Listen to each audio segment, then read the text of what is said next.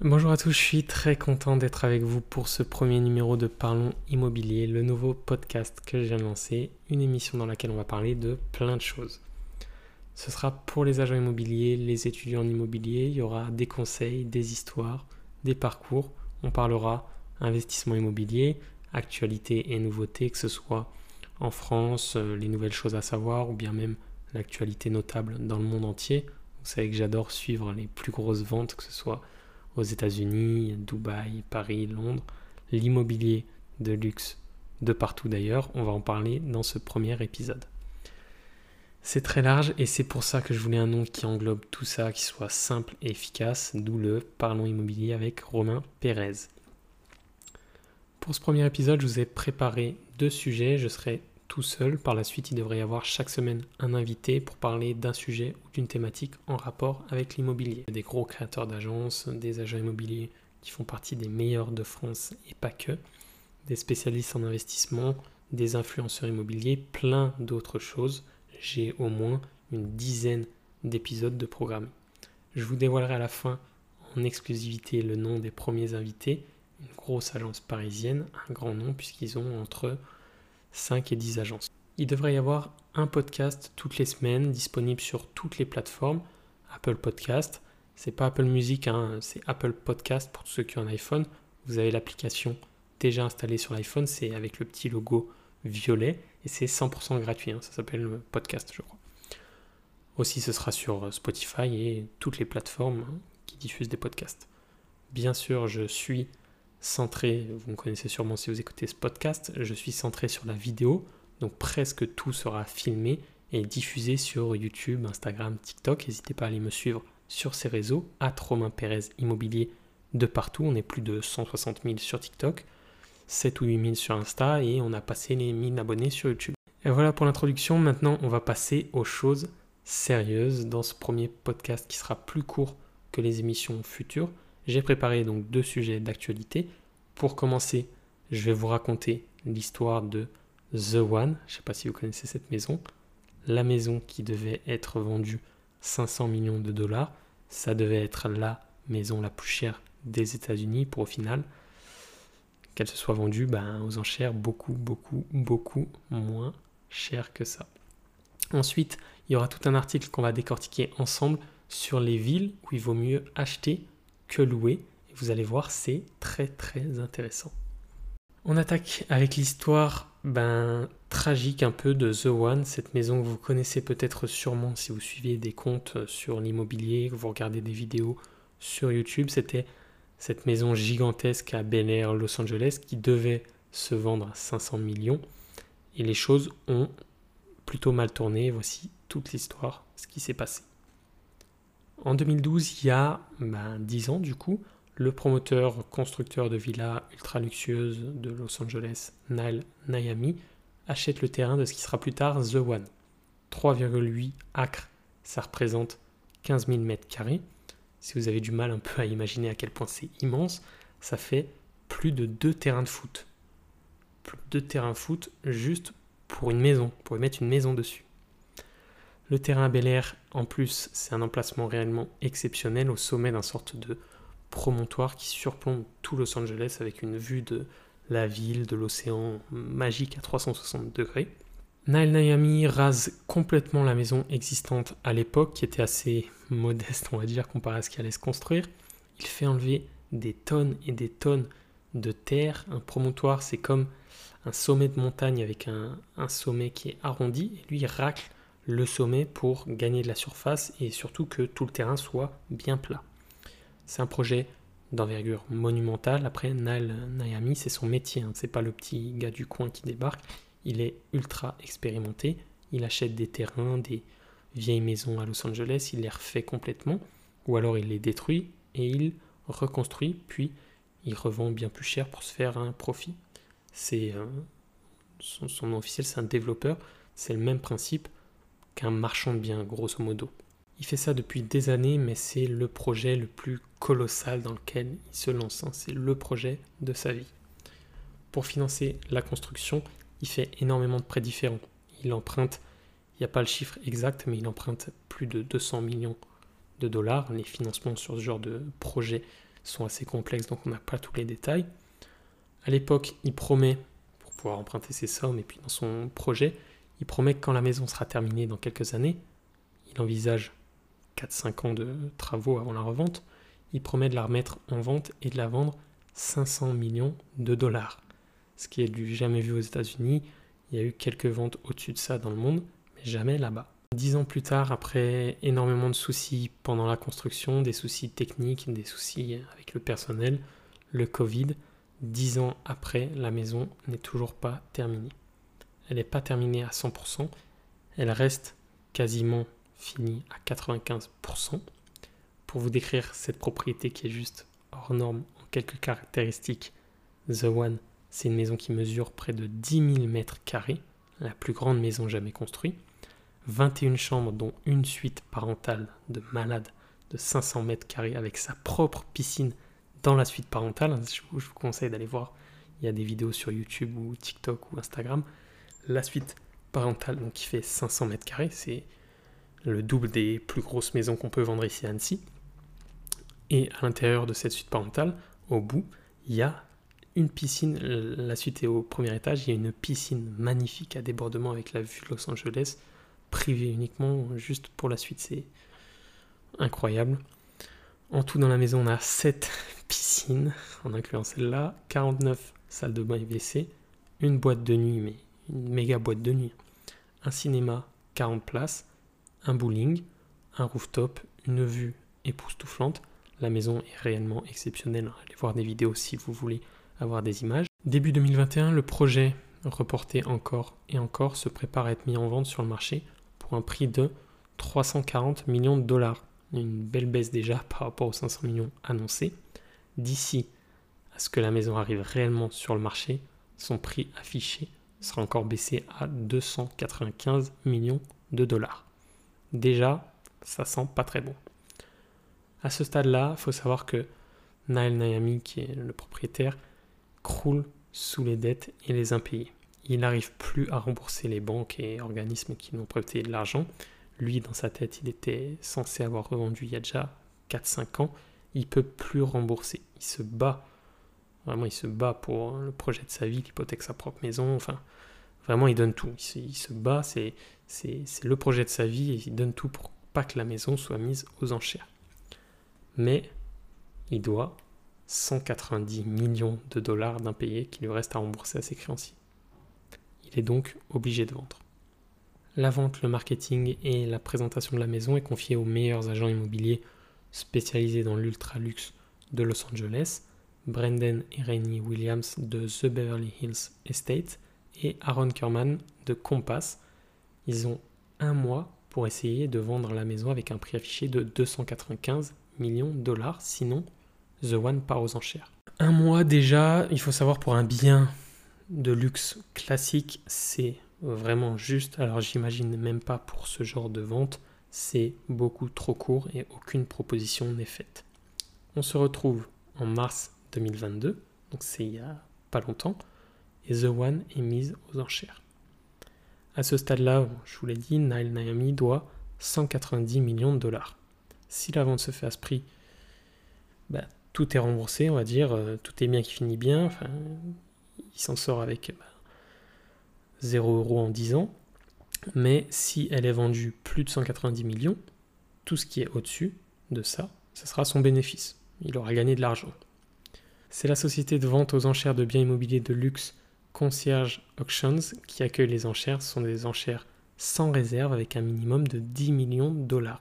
Ce qui veut dire que si le maximum c'est 20 millions, la maison se vendra à 20 millions. Il n'y a aucune réserve.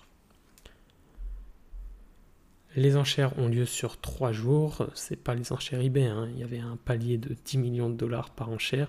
Tous les acheteurs potentiels ont été vérifiés, surtout au niveau du financement, qu'ils puissent payer.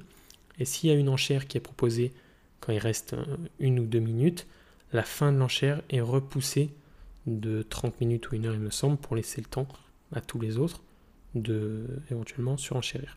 Après très très peu d'activité pendant ces trois jours sur les enchères, la maison est adjugée pour un prix de 141 millions de dollars. Et ça, c'est en incluant tous les frais supplémentaires, agences, concierge, auctions, etc. Le vrai prix c'était 126 millions plus 15 millions d'euros de frais. C'est un séisme, on est très très très loin des 190 millions de dollars et encore plus loin de la valeur de la propriété d'après les estimations des experts hein, qui estimaient son prix, sa vraie valeur, pas à 500 millions de dollars, mais plus autour de 215-220 millions de dollars. L'acheteur qui est révélé quelques jours plus tard, c'est le CEO de Fashion Nova, Richard Sagan. The One s'en sort au moins avec un record, à défaut d'avoir celui de la maison la plus chère des États-Unis, elle devient la maison la plus chère jamais vendue aux enchères. C'est une énorme déception, c'est même pas la maison la plus chère de Californie plusieurs choses que je peux dire sur euh, toute cette histoire pour conclure. Et ensuite, on va enchaîner sur l'autre sujet.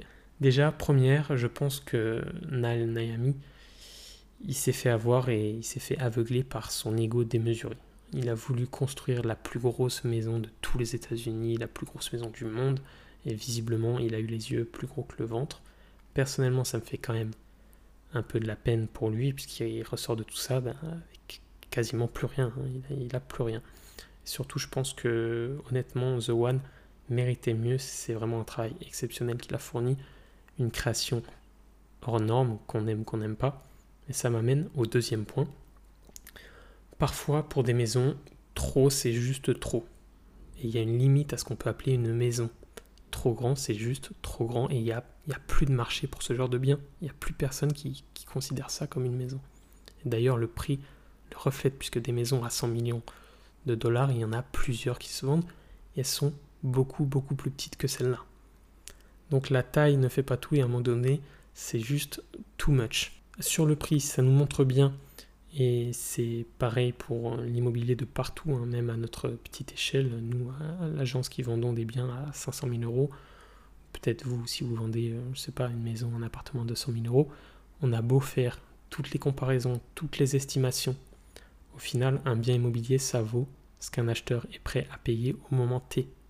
S'il n'y a personne pour payer 500 000 euros pour votre maison, alors son prix n'est pas 500 000 euros. Peu importe que le prix au mètre carré soit de 4 000 euros dans votre quartier et que votre maison est à 4 000 euros, un bien immobilier vaut ce que les acheteurs sont prêts à payer au moment T. Et encore plus quand vous êtes obligé de vendre, que vous avez le, le couteau sous la gorge et que vous n'avez pas la possibilité vous n'avez plus la possibilité d'attendre comme c'était le cas. Juste pour finir par rapport à l'acheteur, je trouve qu'il a fait une super, super opération. Je serais vraiment pas étonné qu'on revoie The One sur le marché très bientôt pour le double du prix ou même un prix de 250 millions de dollars. D'après les experts, il resterait environ 20 millions de travaux pour terminer la maison. Mais vous imaginez juste s'il la 200 millions de dollars, il aura fait une plus-value de 40 millions.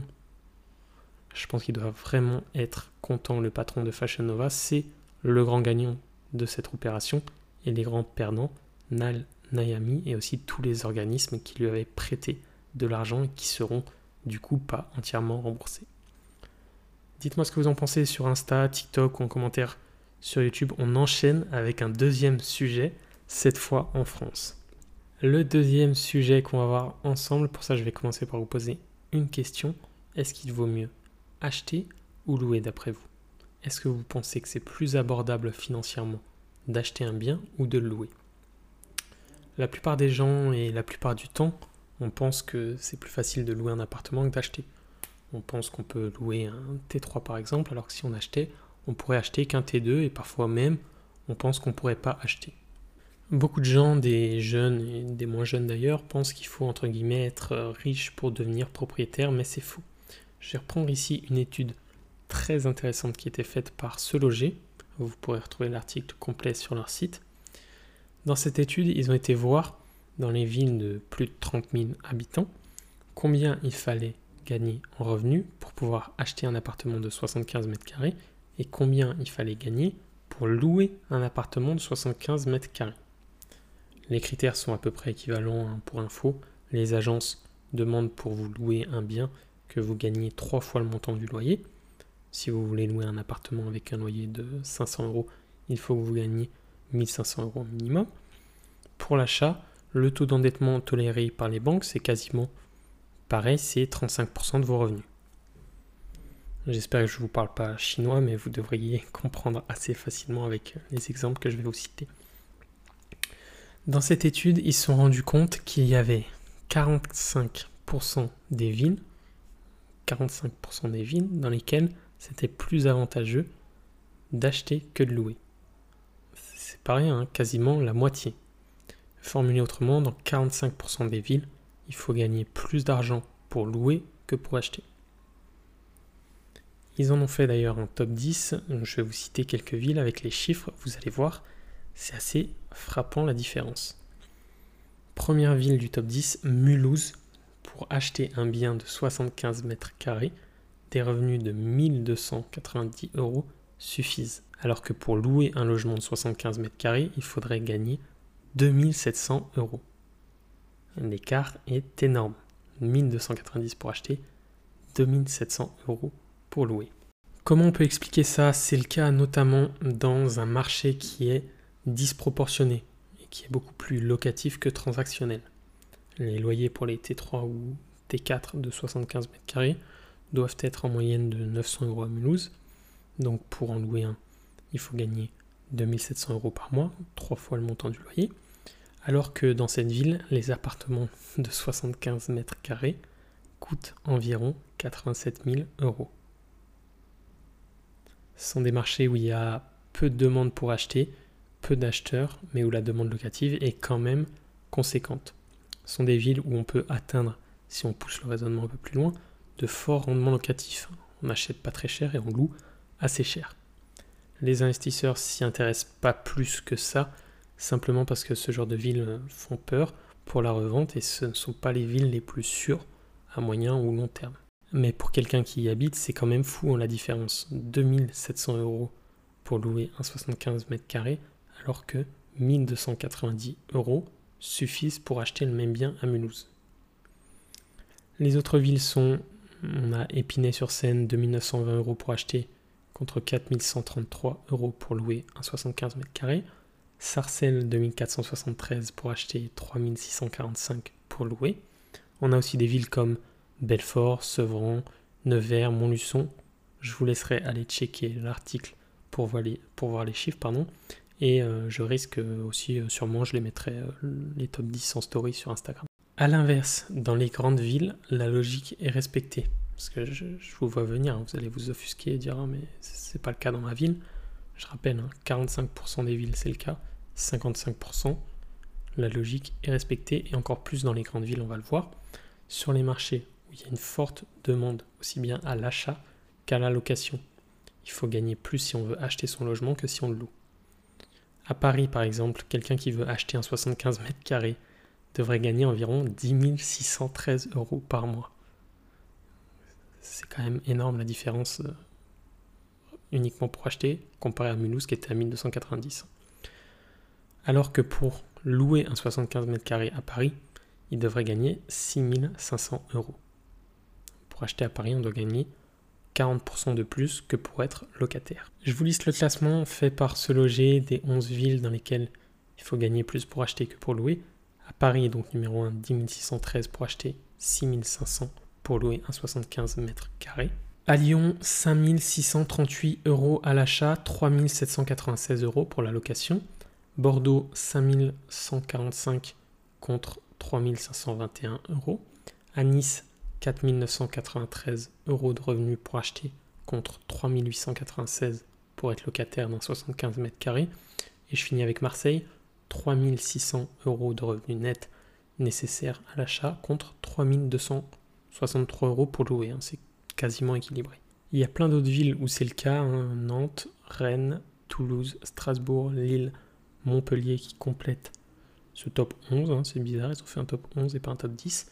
Je vous laisserai aller fouiner bah, sur le site ou alors je vous mets ça en story sur Instagram à Romain Pérez Immobilier. Mes conclusions par rapport à cet article et qu'est-ce qu'on peut en penser? Au lieu de louer un appartement et payer 700 euros de loyer pour un T3 ou un 10 mètres carrés si vous êtes à Paris, au lieu de faire ça, souvent on peut acheter, avoir 700 euros de mensualité de remboursement de crédit pour le même type de bien. C'est le cas dans 45% des villes de plus de 30 000 habitants et les 10 villes que je vous ai citées. Mais je vais même aller plus loin. Pour moi, il vaut mieux si vous avez l'ambition ou l'état d'esprit d'augmenter vos revenus ou, pour le dire un peu vulgairement, de devenir riche, entre guillemets, être libre financièrement, vaut mieux acheter et donc payer 700 euros de mensualité de remboursement de crédit et acheter, habiter dans un studio, faire ce sacrifice, être prêt à habiter dans un peu plus petit, plutôt que de vouloir habiter à tout prix dans un T2 ou un T3 et ne pouvoir être qu'en location parce qu'à l'achat c'est trop cher. Bien sûr, je dis ça si on peut techniquement acheter. On a un CDI, on a un peu d'apport, tout ça. Pour moi, dès que vous pouvez acheter, vous achetez, même si ça doit être un bien petit et pas cher, car vous n'avez pas la capacité d'acheter plus. Souvent, les gens ne sont pas prêts à faire ce petit sacrifice au début, et c'est ce petit sacrifice au début pendant 2-3 années qui permet après des années plus tard de faire boule de neige et entre les remboursements du crédit et normalement l'augmentation de la valeur du bien, vous revendez, vous avez plus d'apport, vous pouvez acheter beaucoup plus grand. Personnellement, j'ai attaqué avec un, studio de 30 mètres carrés parce que c'est la seule chose que je pouvais acheter à l'époque. L'investissement ne sera pas le sujet principal du podcast. Hein. On aura bien sûr à l'avenir un épisode de, de, temps en temps avec des intervenants spécialisés là-dedans qui nous parleront de tout ça, mais ce ne sera pas le sujet principal. Nous, on se concentrera déjà la semaine prochaine avec les invités sur la création d'agence, le marché immobilier. On verra le parcours d'un couple qui a créé une agence. Ils sont partis de rien. Aujourd'hui, ils ont plus de 7 agences à Paris. J'aurai le plaisir d'échanger avec. Euh, bah, ce sont les, patrons de, de Ferla Immobilier. Ce sera très intéressant. J'ai déjà des dizaines et des dizaines de questions à leur poser. Merci beaucoup d'avoir écouté ou regardé ce premier épisode. À bientôt dans Parlons Immobilier avec Romain Pérez. Ciao